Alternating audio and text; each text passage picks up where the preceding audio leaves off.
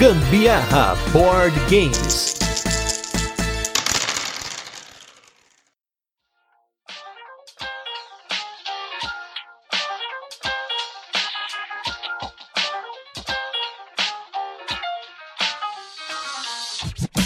Votar é uma parada muito importante. Geralmente, quanto mais pessoas você tem votando, você tem mais chance de você encontrar algo em comum entre as diversas pessoas que estão fazendo algo né, em comum. E no caso aqui, o jogo de hoje é sobre isso. A gente vai falar mais um pouquinho mais pra frente. Eu sou o Gustavo Lopes. E eu sou a Carol Guzmão e esse é mais um episódio do Gambiarra Board Games, o seu podcast sobre jogos de tabuleiro que faz parte da família de podcasts Papo de Louco. E no episódio da semana a gente vai com um jogo de um designer não tão falado, porém com excelentes jogos, incluindo o jogo da vez, que é o jogo Lancaster. Mas antes a gente vai para os recadinhos e os destaques da semana e logo a gente volta com a nossa resenha para apresentar o jogo, comentar como funciona e depois passaremos para as curiosidades, experiência com ele e a nossa opinião. E nos destaques da semana tivemos dois jogos novos aí que nós jogamos com nossos amigos, nossa fiel. Um deles foi o Comic Hunters, um jogo aí da Bucaneiros de designer brasileiro. Um jogo de 1 a 4 jogadores no qual os jogadores estão colecionando historinhas em quadrinhos, as famosas HQs. Né? Hoje em dia é mais gourmetizado as paradas, né? Que na nossa época que tinha uns, uns HQ de 1,99 e tudo mais. Hoje em dia você vai comprar uma, uma graphic novel, você vai pagar uma fortuna. Inclusive essas mais antigas aí se torna aí um mercado paralelo. Mas a sacada do jogo é que ele é jogado com vários minigames para você colecionar esses HQs, né? Essas HQs. Você tem lá um minigamezinho de draft, você tem um minigame que tem uma espécie de um onete, aquele né, que você desliza as coisas de um lado pro outro, assim, é bem bacana. E você também tem um leilãozinho no meio do jogo. Eu gostei do jogo, eu achei que na época que ele saiu ele foi super valorizado e eu tinha um pouco mais expectativa nele, mas eu fui diminuindo ao longo do tempo e aí ele atendeu as minhas expectativas. Foi legalzinho, tem um set collection ali das HQs e tudo mais, mas realmente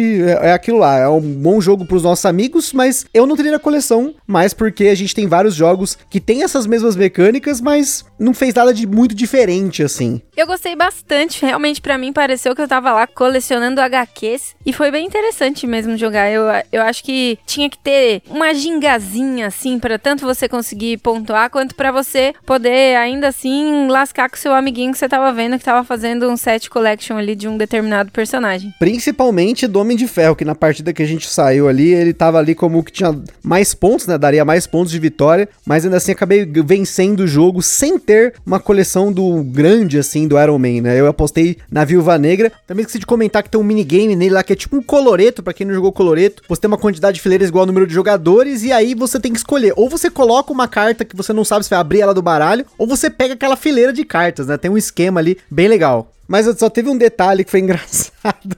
que, que durante a jogatina a gente teve que voltar no começo porque alguém esqueceu uma regra. E aí depois, na hora ali, quando a gente foi fazer a, a contabilização né, da primeira rodada, e ah, mas eu não sabia que era isso, não sei o que, né? Por isso, ó, sempre preste atenção na regra. Isso é importante. Não sei quem foi. E o segundo jogo foi O Pequeno Príncipe. Eu não sei se ele tem um nome maior, mas é o jogo do Pequeno Príncipe. A gente jogou também com os nossos amigos esse jogo, não é um jogo que nós temos na coleção. Um jogo bem simples, no qual você vai montar o planeta do Pequeno Príncipe e diversos elementos desse planeta eles vão pontuar. Você tem lá as árvorezinhas que você não pode estourar, você não pode ter mais do que três baobá lá, senão você tem que virar para baixo os tiles dele. Você também tem os postes, você tem as, os bichinhos, tem ovelhinhas e tudo mais. Mas a grande sacada dele é que a qualquer momento do jogo, quatro vezes durante o jogo, um dos jogadores vai escolher pegar as peças de pontuação para distribuir, e aí, numa ordem de turno em que o jogador vai escolhendo o próximo, mais ou menos assim, você vai pegando essas peças. E o que eu senti um pouco do jogo foi que você tem como manipular isso de uma forma muito agressiva,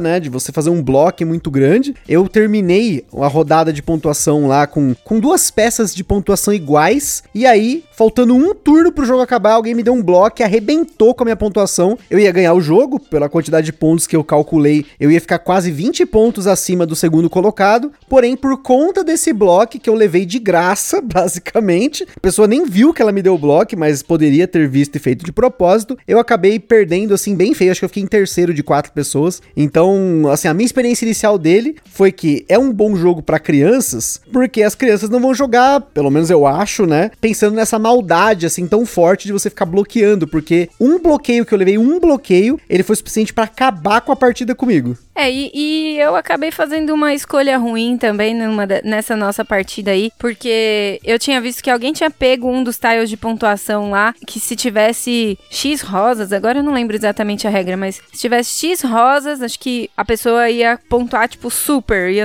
pontuar um montão. Aí eu optei por tentar fazer um jeitinho lá, tal, pra deixar que a pessoa tivesse com aquela rosa pra pontuar menos, porque, se eu não me engano, ter uma rosa só, igual no, no livro, né, é o que faz você pontuar mais naquele planetinha que você tá montando. E aí, eu quis deixar a rosa lá pra pessoa, era, era só tinha mais dois tiles lá pra selecionar, então eu quis deixar a rosa pro coleguinha pegar. E aí eu acabei me distraindo, peguei um lá e explodi de baobá. É baobá que fala? É, acho que é o nome da árvore lá, não sei. O Isso. Rafael que fala baobá, mas geralmente ele tá fazendo piada, né? Então não tenho certeza, mas enfim, aí explodi de baobás, me ferrei, pontuei super ruim por conta disso. Mas, como já diz o Pequeno Príncipe, tu te tornas eternamente responsável por aquilo que cativas, então eu mereci isso daí. Olha aí. E agora, antes da gente ir pro jogo da semana, vamos com a nosso review retrô de sempre, que é com o jogo Wingspan.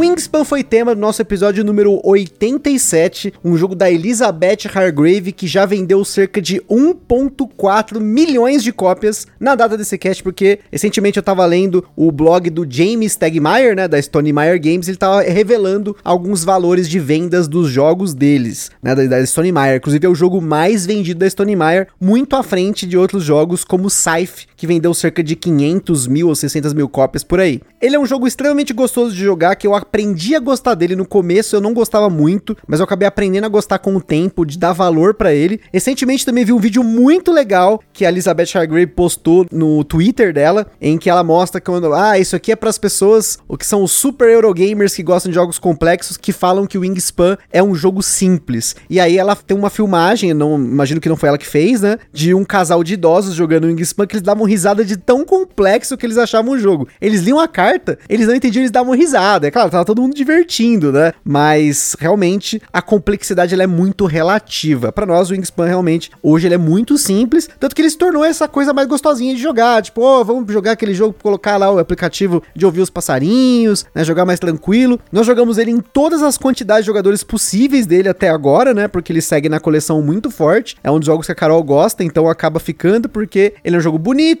é um jogo fácil de jogar, ele vê mesa com frequência. Já tem um tempinho, não vou dizer que com tanta frequência, porque recentemente a gente tem pego muito jogo novo pra jogar. A gente tem feito um rodízio de jogos pros cast dos próximos dois meses, então ele não tem visto tanta mesa, mas sem dúvida é um jogo que se chamar pra jogar hoje em dia, eu dou mais valor, eu jogo sem compromisso, tranquilamente. É, a, Elizabeth tá entre meus autores preferidos de jogos, então eu sou super suspeita pra falar do Wingspan, porque ele não só é lindo pra mim, como eu acho a dinâmica dele, a mecânica super interessante de jogar. E a gente agora tem um outro também, que é da mesma autora, da Elizabeth Hargrave, que é o Mariposas, e ele também é tão lindo quanto o Wingspan. Acho que não tão lindo quanto, porque o Wingspan continua sendo exorbitantemente maravilhoso. Tem muita ilustração, né? É muita ilustração, muito cuidadoso. E, e são dois jogos que, puxa vida, me admirei muito. E eu fiquei muito satisfeita de ter jogado e ter eles aqui na coleção. E agora esperamos que Elizabeth Hargrave volte, porque ela esteve aqui no nosso cast, mas sendo dublada pela Vizedec, grande dubladora, e esperamos que ela faça mais jogos, porque esses jogos que têm conhecimento agregado e que incluem a família, tem uma quantidade de jogadores legalzinha pra você poder jogar, é só sucesso. E ter esse esquema do aplicativo pra simular lá os, os sons dos passarinhos, isso daí pra mim foi um toque especial tão cuidadoso. Puxa vida, que lindo. Apesar de não ser oficial, só pra deixar claro, gente, esse aplicativo não é oficial da editora.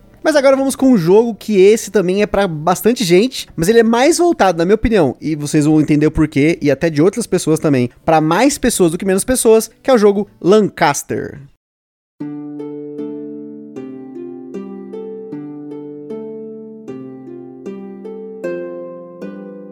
Lancaster é um jogo para 3 a 5 jogadores com uma variante para 2 jogadores, lançado aqui no Brasil pela Vem Pra Mesa Jogos, com partidas que duraram em média uma hora na nossa experiência. Em Lancaster nós temos a minha mecânica favorita, que é a alocação de trabalhadores, porém nós temos uma alocação de trabalhadores de diferentes tipos, que são os cavaleiros com diferentes níveis de poder, e também o bumping, kick-off, cada um fala de um jeito, que é quando você consegue chutar um trabalhador que já está num local alocado. Além disso, nós temos controle influência diária e uma votação com leilão embutido. E votação é uma mecânica que vocês não veem muito por aqui e logo vocês vão entender o porquê. Na nossa escala de complexidade, ele recebeu 5 de 10, um euro leve para médio, que é simples na superfície, porém com muita interação na mesa. Na data desse cast, você encontra o Lancaster em algumas lojas na média de 350 reais. Ele tem bastante componente, afinal é um jogo que vai até 5 pessoas, e a Vem Pra Mesa trouxe uma cópia alemã do jogo com um manual impresso em português. Entretanto, existe um complemento de regras do jogo para um setup e alguns ícones que não foi incluso.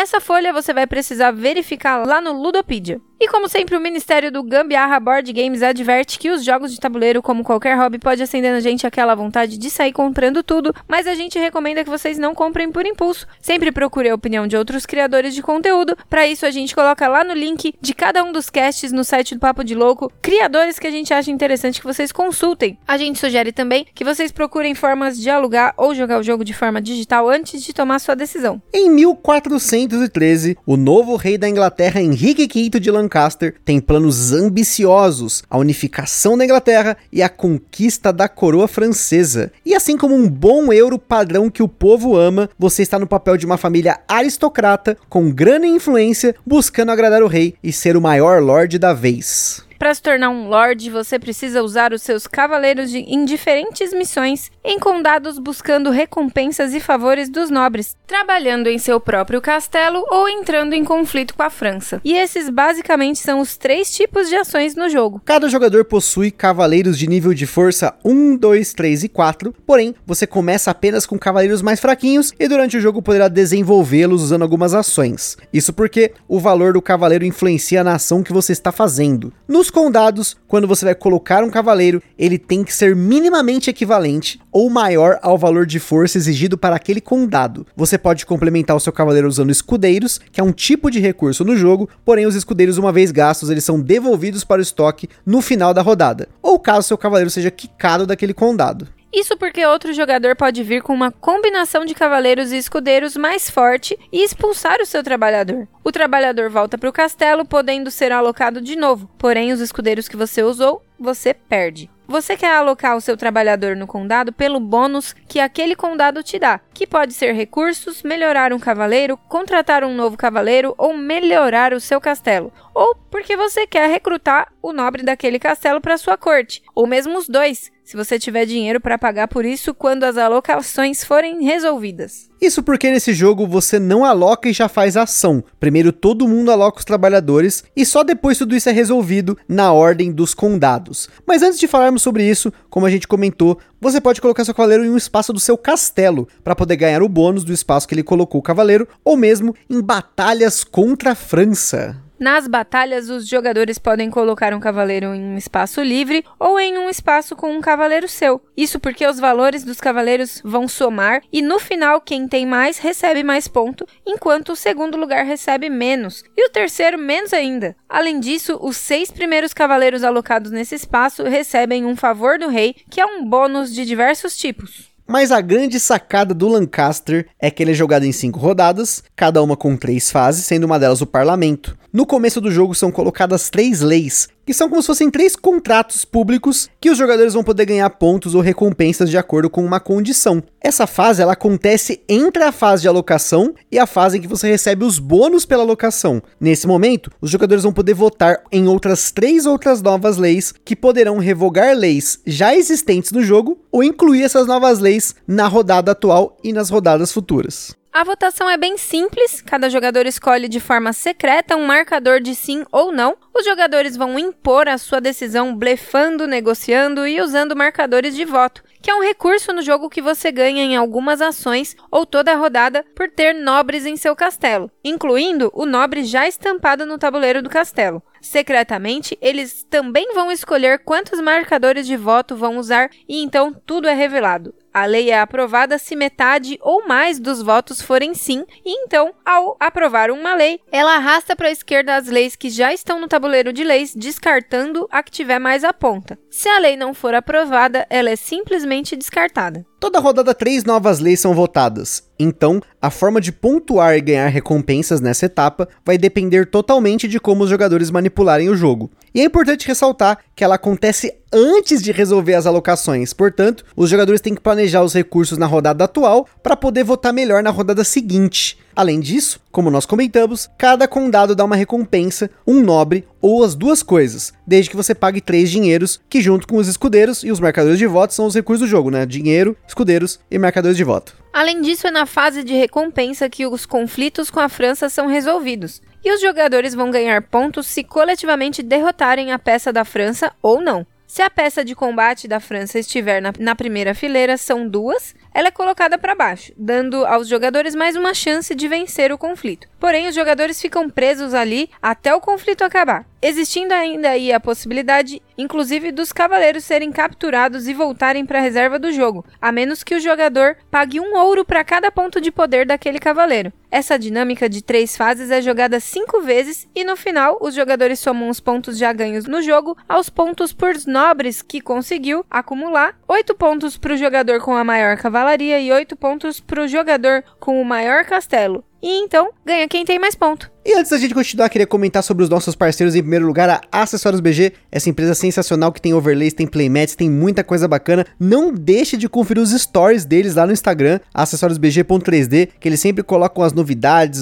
os pedidos estão saindo, pra você ter uma ideia de tanta coisa que eles têm. E se você não conhece, acessa lá www.acessoriosbg.com.br. Em segundo lugar, nós temos nosso evento parceiro que é o Board Game São Paulo, que tem acontecido no final de cada mês a partir de agora aí lá na Omniverse. Porém, para você ficar por dentro das novidades do Board Game São Paulo, não deixa de seguir eles nas redes sociais. E por fim, nós temos a nossa loja parceira que é a Bravo Jogos, com as suas excelentes condições de preço e frete, um estoque muito bacana para você comprar seu jogo de tabuleiro. E se você colocar no final da sua compra o cupom Gambiarra na Bravo, você ajuda o Gambiarra Board Game sem gastar nenhum centavo adicional. E não se esqueça de seguir a gente lá no nosso Instagram, que é lá que a gente compartilha as fotos dos jogos que a gente fala aqui, principalmente do jogo da semana. A gente também gosta de compartilhar as fotos das jogatinas da galera que marca a gente lá nos stories. Por lá você também consegue falar com a gente, perguntar alguma coisa, mandar sugestão e até fazer parceria. E se você curte o nosso conteúdo, compartilha nas redes sociais. E não se esqueça de avaliar a gente no Spotify, no iTunes. No Spotify estamos com 160 e poucas avaliações já. Rumo a 200, hein, gente? Se você ouve a gente no Spotify, entra lá no aplicativo e deixa suas estrelinhas lá pra gente. Tamo junto! Para muitos Eurogamers raiz, a Vem para mesa corrigiu um erro no mercado nacional, trazendo Lancaster para o Brasil. Ele é um jogo de 2011 do designer Matthias Kramer, responsável por jogos como Glenmore, Rococó, Kraftwagen e Watergate. O jogo chegou a ser nomeado ao Kenner Spiel des Jahres junto com Strasbourg do Stefan Feld, porém os dois acabaram perdendo para os Seven Wonders. O jogo recebeu ao longo dos anos uma grande expansão e duas mini expansões. A grande expansão é o Henry V, The Power of the King. Ela vem com dois módulos, que é o At the King's Court e o The King's Resentment. Esses dois módulos são jogados em um tabuleiro separado. Com o A Corte do Rei você tem peças novas, mas uma importantíssima que é o Nobre. Você pode mandar o Nobre para a corte para ele tentar adquirir um dos ofícios do rei, que vão te dar bônus e peças novas. Porém, sempre que você vai para a corte, você pode ir sozinho ou levar um cavaleiro, além de pagar um recurso para o tesouro. Ao invés de ir para os ofícios, você pode ir no tesouro e pegar os recursos para você mesmo. Então tem que se pesar o que fazer aí na corte. Já o módulo King's Resentment, o ressentimento do rei, é uma expansão punitiva para quem não vai atrás dos combates. Toda vez que um combate é perdido para a França, quem não ajudou nesse combate recebe umas pecinhas que vão te dar pontos negativos no final do jogo. Porém, você pode se livrar dessas peças mandando cavaleiros para uma torre, que quando ela enche, você pode se livrar de algumas dessas peças negativas. Essas peças, inclusive, vão ficando cada vez piores se elas forem acumulando. Então é uma forma do jogo incentivar o equilíbrio dos combates. Além disso, o jogo vem com novas leis para você usar com as expansões. E por falar em leis, quem sentiu falta de uma variedade nas leis existe a mini expansão New Laws, que como o nome inglês já diz, ela traz 18 novas leis para você substituir ou combinar com as leis do jogo base. Por fim, nós temos a mini expansão Reward Tiles, são 12 peças, 9 para você usar com o jogo base e 3 adicionais que você troca entre essas 9 aí para poder usar com a expansão do Henrique V. Esses tiles são jogados num saquinho e no começo de cada rodada, um tile é sorteado e colocado ao lado do condado correspondente tem uma peça por condado, e aí você ao invés de receber a recompensa do condado, você pode pegar a recompensa do tile. Mesmo pagando aqueles três dinheiros que a gente comentou mais cedo, você só pega um ou outro. Quando você pega essa recompensa, você vai lá e remove ela de jogo. Com tudo isso, o jogo recebeu pela Queen Games uma Big Box que vem tudo isso de expansão, mais um novo tabuleiro com uma nova arte, que foi redesenhado para ficar mais bonito. Os castelos não são todos iguais, copiados e colados na arte, tem uma paisagem ali, e já que o jogo não tem cartas, a gente não vai falar de sleeve e vamos direto para as experiências. O Lancaster é um jogo que, como a gente comentou, ele, ele fala na caixa 2 a 5 jogadores, mas na verdade ele é de 3 a 5 com uma variante para dois jogadores. E a primeira coisa que a gente fez foi jogar a variante para dois para aprender o jogo. Porque para jogar ele em 3 e 4 a gente depende de outras pessoas e como vocês já sabem, a gente tem muito mais facilidade em jogar jogos para dois jogadores. A variante para 2, ela tem uma dinâmica muito diferente do jogo base, jogado com mais gente. Os jogadores eles não possuem recursos secretos, que é um negócio muito legal no jogo, e eles ainda possuem um castelo adicional de aliado, que ele é usado para dar mais bloco, já que a grande pegada do jogo é a interação, e também você pode colocar esses cavaleiros dos aliados para contar nas batalhas, então você consegue atingir o poder suficiente lá que é exigido nessas batalhas, principalmente as maiores, né? Mas o que o jogo perde em dois jogadores é a parte da votação, que é algo que não tem em muitos jogos e o Lancaster implementa isso de uma forma genial. Em dois jogadores, como a gente falou, primeira coisa, como os recursos ficam abertos, eu olho lá pro recurso da Carol, ela tem mais escudeiros que eu, eu já vou votar para que aquela lei que vai dar alguma coisa com mais escudeiros para ela sair. E aí, ela com certeza vai votar sim. Então a gente já sabe qual vai ser o voto do outro. Vai ganhar quem conseguiu acumular mais marcadores de voto. Então acaba que você fica muito dependente dos seus marcadores de voto. Só que geralmente você consegue equilibrar muito isso. Então no tempo todo a gente ficava na, beleza, tem as três leis, eu vou ter que pesar pelo menos uma aqui, eu vou tentar votar mais, na outra eu vou votar menos. Provavelmente a Carol vai deixar passar essa, essa aqui não, mas aí ela pensa a mesma coisa. Então fica essa, assim, tem uma certa tensão, mas essa tensão ela não é tão interessante quando tem mais gente. E quando falo mais gente, eu até diria 4 e 5 pessoas. Nós não jogamos ele em, em 3 jogadores nem em 5, foram apenas em 2 pessoas e 4 pessoas. E eu posso dizer que já foi totalmente diferente jogar em 2 e 4. Carol, com certeza vai poder afirmar isso também junto comigo. Eu, sem dúvida, achei muito mais legal jogar em mais pessoas. Em dois, essa dinâmica aí do voto perde muito a essência realmente. Não dá pra gente realmente conquistar e, e barganhar quando se tá só em dois, né? Não faz muito sentido até. Não tem negociação, né? A graça da votação tava em manipular os outros, tentar manipular. Eu ficava o tempo todo ali, ó, oh, mas ó, a Gabi tem mais não sei o quê. Ó, Carol e, e Mirtz estão assim, então a gente ficava nessa brincadeira. Mas obviamente que a votação, ela não tinha aquele resultado que você já sabia que ia ser mais ou menos aquilo. Teve bastante surpresa, porque às vezes a pessoa queria que saísse uma lei para que eu não pontuasse, às vezes ela queria que entrasse uma lei porque ela já estava pensando ali no turno seguinte. Então vai muito disso. Quanto mais gente nessa votação, mais espaço tem para você brincar. Eu diria que mesmo em três, posso estar fazendo uma afirmação aí totalmente aleatória e você que jogou em três vai poder falar muito melhor do que a gente. Mas mesmo em três eu acho que vai ficar muito disso. Tem dois ali que vai votar e um contra. Não vai ter muito espaço para ter isso. Eu imagino que em cinco o jogo deve ser muito louco. Assim, gostaria muito de jogar em cinco, não apenas porque faltaria espaço no tabuleiro, então você teria muito mais esse negócio de chutar, você tem que pensar muito quando você usar os seus escudeiros. Em 4 eu já precisei pensar muito, porque teve uma jogada lá que eu queria um espaço que é um condado que ele, você simplesmente ganha ponto nesse condado, ele é o único que dá ponto no jogo. E aí, já tinha gente lá com 4 de poder, eu fui lá e coloquei 8 de poder, falei, não, eu vou colocar muito escudeiro aqui, que eu vou ganhar esse condado, e aí a minha sogra foi lá e colocou 9 de poder naquele local, então eu perdi meus 4 quatro escudeiros ela ficou com o local, eu tô perdendo ponto porque eu não tô ganhando, né? Então, nesse sentido, essa interação é muito legal no jogo. Ela te tira um pouco da zona de conforto, porque é um jogo que ele vai gerar conflitos o tempo todo. Você tá disputando espaços, tá disputando ali os espaços dos condados, você tá disputando na França para ver quem dá mais, você tá disputando no, ali nessa votação que é tipo um leilão, porque você vai ter que né, gastar o, um número X lá de cubinhos para poder melhorar o valor do seu voto. Então, essa interação nele que é muito legal. Eu sei que tem outros jogos Eurogames aí que tem mais pessoas, eles têm mais interação. No caso aí, sem dúvida, o Lancaster é um desses. Agora, essa expansão aí que você acaba pontuando negativo quando não participa de um combate, eu achei muito legal. Eu não iria ter nenhum ponto negativo, porque eu tô em todos. Eu gosto muito de ir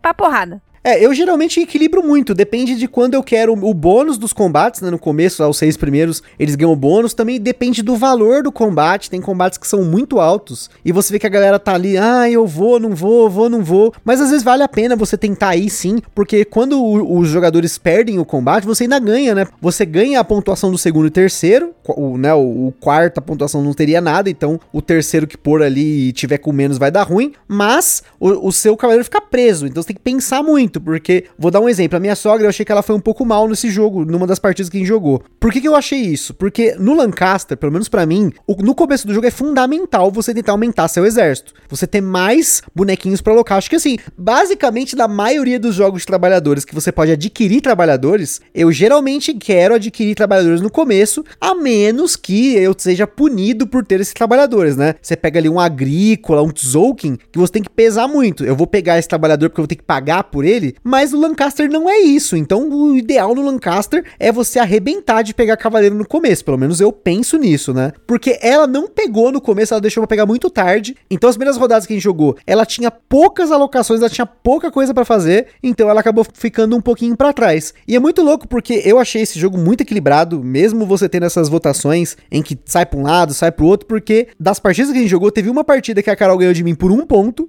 e a gente teve uma partida que a gente jogou que eu ganhei da Carol por um ponto na mesmo tendo outras pessoas na mesa. Foi muito apertado. O tempo todo eu tinha que ficar de olho. E olha só que, na maior parte do tempo na partida, ela tava mais tranquilinha ali. A agressividade tava mais entre eu e a Gabi. A Gabi o tempo todo ali queria me bloquear. Eu bloqueava ela, tirava ela, chutava ela. Ela pontuou muito durante o jogo. Mas no final a Carol que tava comendo quieta lá, tava com aquele castelo enorme. O exército dela também tava muito grande. Então isso influencia no final do jogo para você pontuar bem. E nossa, eu perdi só por esse um pontinho aí, porque eu até lembro ali que eu, eu tive a oportunidade de trocar um, um cavaleiro do meu tabuleiro e eu falei, ah, não vou trocar não, deixa esse daqui aqui do jeito que tá mesmo, sem aumentar o nível de poder dele. Se eu tivesse feito isso, teria ganho. Será? Será? Ou Sim, será que não? Com certeza, porque eu perdi foi numa dessas. A minha cavalaria, ela ficou dois pontos a menos do que a sua só. Olha aí, então é importante você cuidar dos seus cavaleiros, olha só, importantíssimo. Então assim, se você quer um jogo, um Eurogame, com uma complexidade tranquila e leve para média, que tem muita interação na mesa, sem dúvida, gente, sem dúvida, o Lancaster, por mais que ele é um jogo que tenha 11 anos, ele segue muito interessante, porque ele trabalha essa parte da interação de uma forma que são poucos Eurogames que fazem isso de uma forma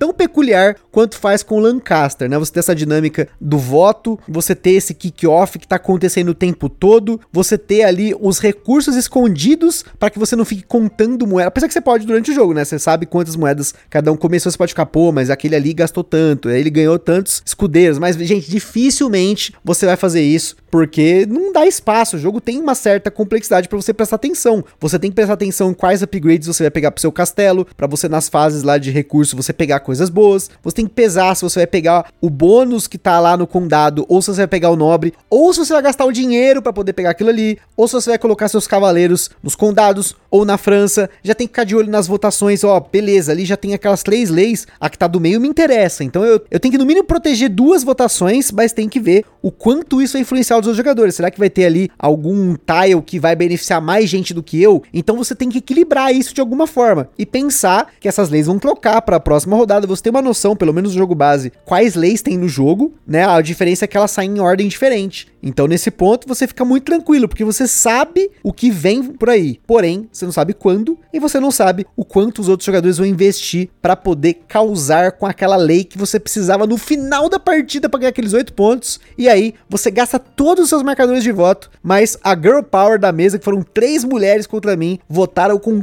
todos os seus cubinhos para não deixar passar essa lei, que infelizmente iria me dar muito ponto.